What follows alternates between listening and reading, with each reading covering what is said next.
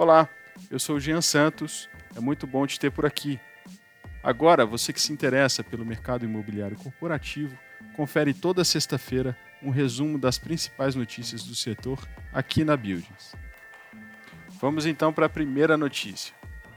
Após a IPO em setembro, receita cai e lucro sobe na JSL Logística.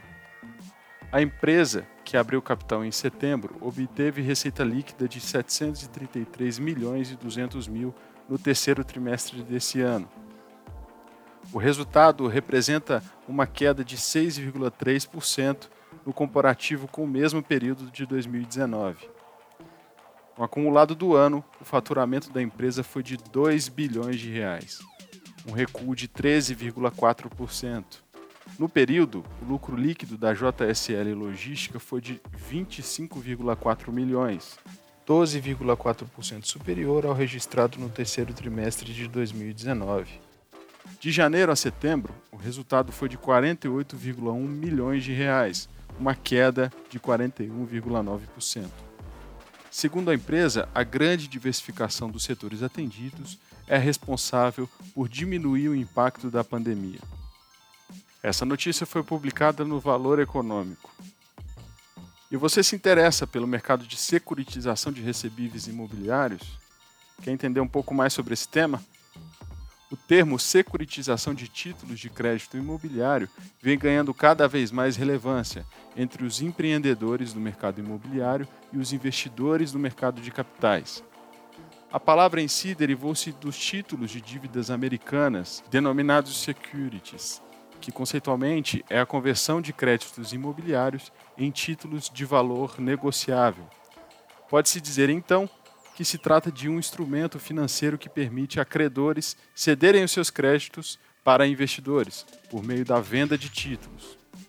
Você pode conferir um artigo completo sobre esse assunto na revista Buildings.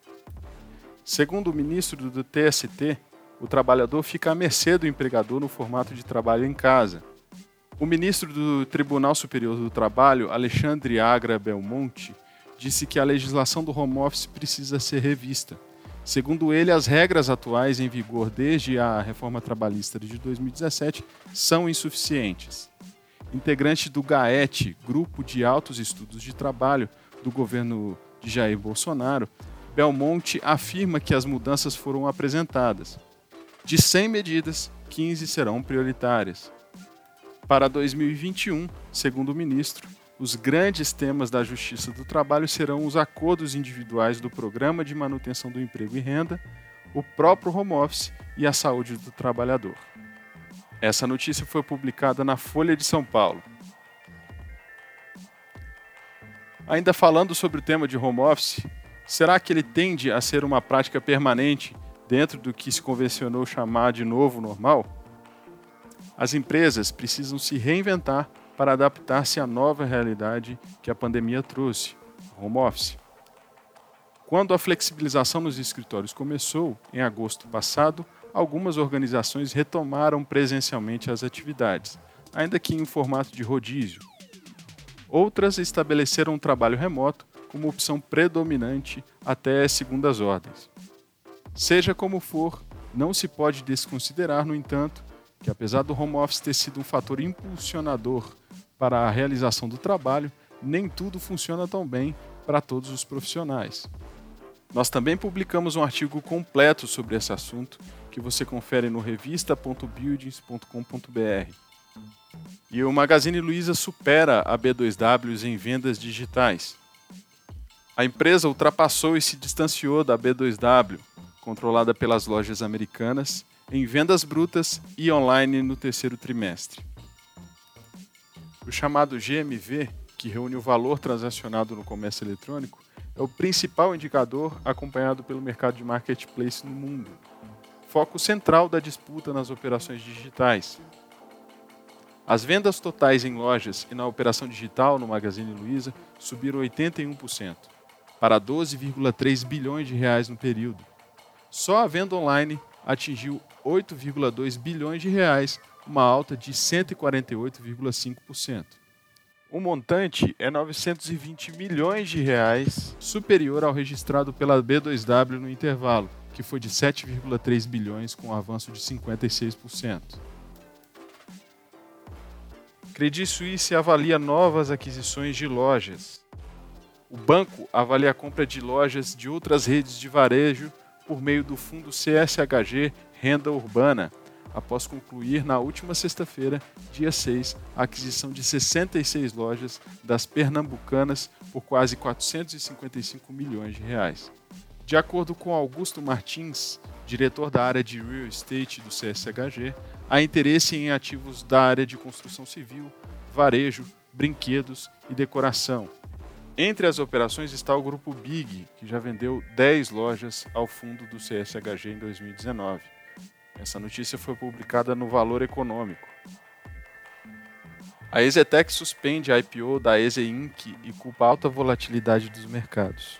A Exetec suspendeu o IPO da sua subsidiária Eze Inc., de acordo com um fato relevante enviado ao mercado na última terça-feira, dia 10. A empresa informou que a interrupção ocorreu devido à alta volatilidade dos mercados, tanto no cenário nacional como internacional. Só nessa semana, mais de duas empresas desistiram de realizar seus IPOs, a Le Biscuit e a construtora BRZ. Com isso, a Eze Inc. se junta ao grupo de 20 empresas que cancelaram a abertura de capital na Bolsa de Valores nesse ano. Essa notícia foi publicada no portal Money Times. Quinto Andar anuncia a compra do portal especializado Síndico Net. A startup Quinto Andar, considerada a maior imobiliária digital do Brasil, anunciou a compra do Síndico Net, companhia especializada em conteúdo e marketplace de serviços para condomínios. Segundo o comunicado, a empresa vai continuar atuando de forma independente, sem mudanças na sua estrutura operacional. Com isso, o fundador e os cofundadores do SíndicoNet continuarão à frente do negócio, que receberá investimentos para acelerar a expansão e ampliar a oferta de serviços para condomínios. O investimento não teve seu valor divulgado. Hoje, a Quinto Andar tem mais de 30 bilhões de reais em ativos sob sua administração e opera em 30 cidades nas nove principais regiões metropolitanas do país. Notícia publicada na Exame. Mitre terá lançamentos de 900 milhões de reais. O bom ritmo nas vendas de imóveis levou a Mitre, incorporadora com atuação nos segmentos de média e média alta renda na cidade de São Paulo, a lançar o valor recorde de 456,4 milhões de reais no terceiro trimestre. Além disso, a empresa estimou a apresentação de projetos no quarto trimestre, que deve somar o valor geral de vendas de 440 milhões de reais.